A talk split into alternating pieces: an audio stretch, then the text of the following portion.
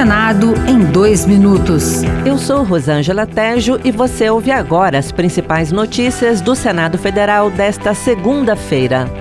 Nesta terça-feira, a comissão do 8 de janeiro vota requerimentos de convocação e de informação definidos pelo presidente da comissão, deputado Arthur Maia, do União da Bahia. O presidente do colegiado adiantou que poderá convocar o diretor da Força Nacional de Segurança Pública, José Américo de Souza Gaia, e os financiadores dos atos do dia 8. Nessa reta final, nós temos que ouvir, além da Força Nacional, os financiadores, para a gente saber quem foi que pagou os atos que aconteceram aqui no dia 8 de janeiro e os próprios acampamentos, etc.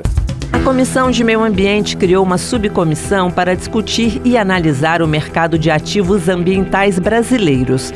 O colegiado terá cinco senadores titulares, cinco suplentes e vai funcionar por um prazo de 90 dias. O autor do requerimento, senador Jorge Cajuru, do PSB de Goiás, explicou que entre os ativos ambientais que serão estudados estão os créditos de carbono, os serviços ecossistêmicos e os direitos de uso sustentável de recursos naturais. A monetização de ativos ambientais, como créditos de carbono, certificados de energia renovável e serviços ecossistêmicos, não só fomentará a inovação e a geração de empregos verdes, mas também incentivará a conservação de nossos recursos naturais. Outras notícias sobre o Senado estão disponíveis em senado.leg.br/barra rádio.